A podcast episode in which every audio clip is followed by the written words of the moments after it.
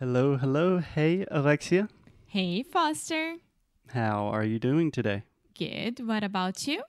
I'm doing pretty well. Thank you. So, Alexia, today we are going to talk about perhaps one of the most important, one of the most fundamental things that you need to know in English. Yes. How to introduce yourself.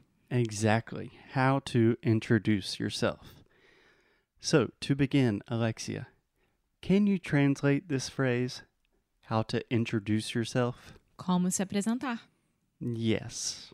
So, this is a little confusing because when you talk about presenting yourself in English, it has a little bit of a different context. For example, if you say, oh, he presents himself very well. É mais tipo, ele é muito bem vestido, muito bem visto. Uhum. But how to introduce yourself é como se apresentar. Okay. Does that make sense? Yes. Okay. So, Alexia, why do you think this is one of the most important things that you need to know?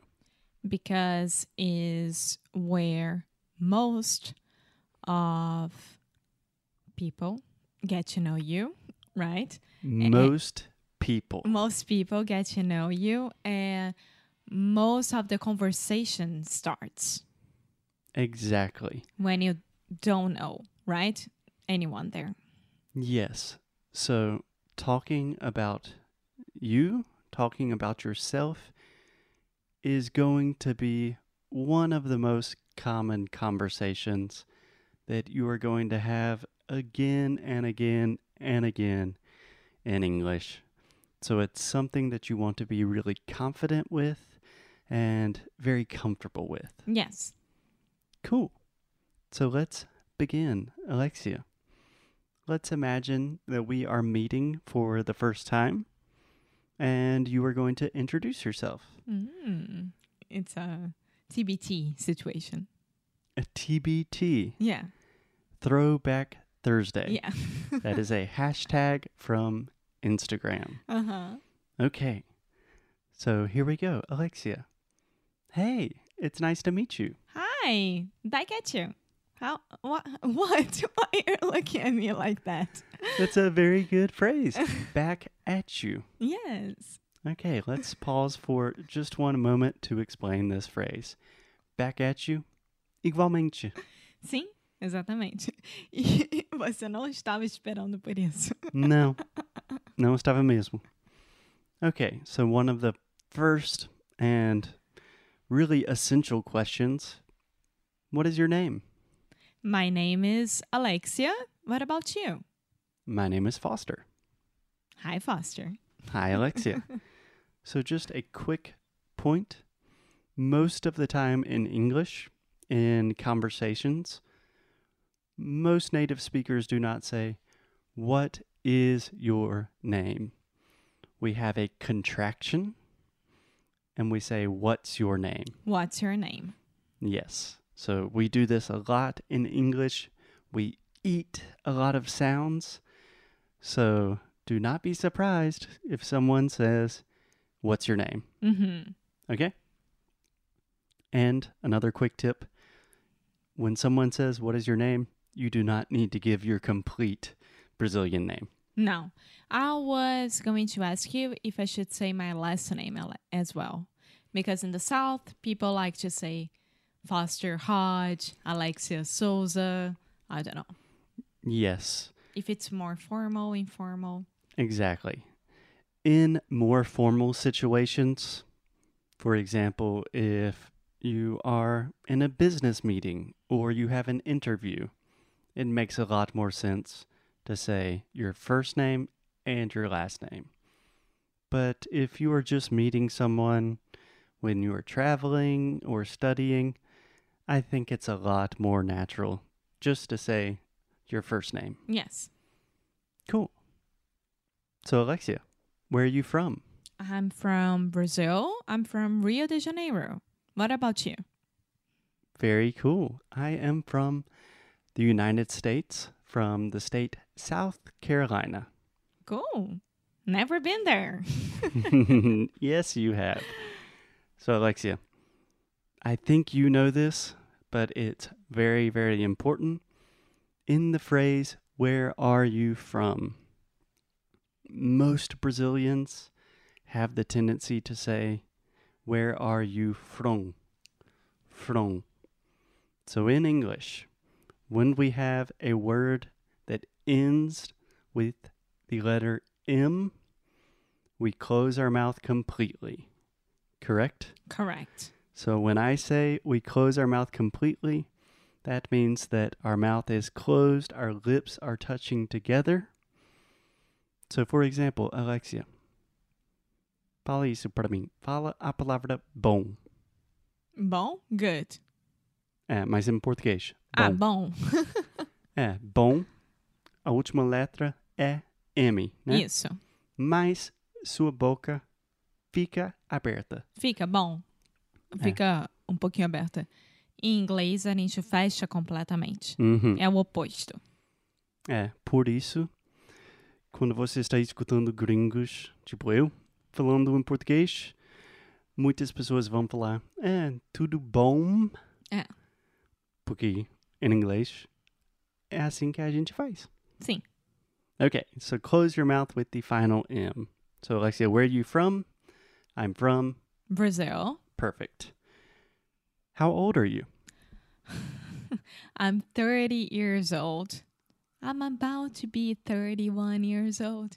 So it's very important to remember that in English, we do not have years, we are years. Which is very weird, but that's the way that it is. It's very weird, but this is another good example that directly translating doesn't work. normally is not the best idea. Yeah.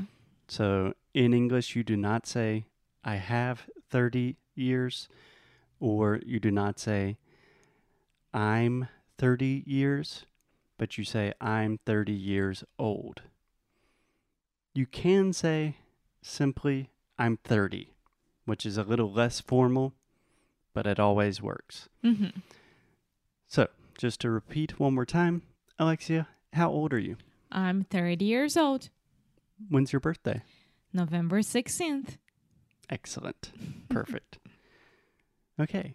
So after the first initial information of who are you, where are you from, normally people start to talk about what do you do? So in English, especially in the United States, because we are very capitalist and we really love to work, when someone says, What do you do? It's related to work. Yes, they are asking you, how do you make money? They are not asking, what do you do on Friday nights for fun? so, Alexia, what do you do? I'm a podcaster. Perfect. So, this works for all situations. You could say, I'm a management consultant, or you could say, I work in international development, I work in finance. Yeah. Again, keep it simple. Keep it simple. Okay, another question that people could ask instead of what do you do, they could say, do you work or do you study? Yeah. And then you can say, oh, I am studying blah, blah, blah, or I am working. Yes. So, for example, you could say, I am studying chemical engineering at university. Or you could say, I am working in, Business administration. I'm working in business administration. Or right now, because of the pandemic, you could say, at the moment, I'm unemployed. Do you understand unemployed? Yes. Desempregado, sem emprego. Exactly. Yeah. So, another good phrase if you are unemployed, you could say, right now I'm looking for work. Yes, because it's more positive than just saying, yeah, I'm unemployed. No, I'm looking for work. I'm looking to do something. Exactly. Yeah. So if you are already working, maybe some people will ask you, What did you study in school? So you're speaking in the past. Alexia, what did you study in school? Um, business administration. Okay. So if we include the verb, you can say, I studied business administration. Yes. Perfect. And Alexia, last question. This is a very common question and sometimes very difficult because it really gives other people a lot of information about you. What do you like to do in your free time? Um, I love going outside and going to parks and walking around the city and taking my dog to walk and reading a book, Excellent. going to the movies, um, meeting new friends. You have a lot of things to answer there. Yes. Of course, it does not matter what you like to do in your free time, but the important thing that I want to explain when you are talking about I like to do something, you have two options. Okay? You can say I like to run or I like to read books, but you can also say I like running or I like reading books. Ok? Então a gente tem o verbo no infinitivo. I like to read. E também temos o gerúndio, Mm-hmm. which in English we have the ing at the end. Okay? Okay. So two options. I like to read or I like reading. Yeah. So Alexia, give me those two options with something you like to do in your free time. I like to take my dog for a walk. I like taking my dog for a walk. Exactly. Really good. I think I would say I like to take my dog on a walk. What's the difference? That's a complicated question. To be honest, both work, but my personal preference is to say on a walk. Okay. But- okay. Everyone will understand you in both context. Perfect. That's the main point. Exactly. So, a very important point to end today, Alexia. You don't have to be perfect, right? So, when you are introducing yourself, the idea is not to say everything perfectly, but the idea is to be an interesting person, to be confident, to have fun. And other people will recognize that, and it will be much easier to make friends, to make new connections, and just to have a better time when you are traveling or talking to native speakers. E uma coisa muito importante que a gente sempre tem que ter na cabeça, e eu vou repetir para você para sempre, é que nós já estamos fazendo um esforço absurdo de falar uma outra língua e sabermos nos apresentar em inglês e falar sobre o que, a gente gosta de fazer e etc. Então, nunca se coloque num lugar inferior. Você já está lá se apresentando em inglês e mostrando que você pode. E daí que você vai fazer erros? Não tem menor problema. Coloca essa confiança lá em cima, que a gente vai conquistar o mundo. Exatamente. Thank you, Alexia. As always, keep up the good fight. And as well.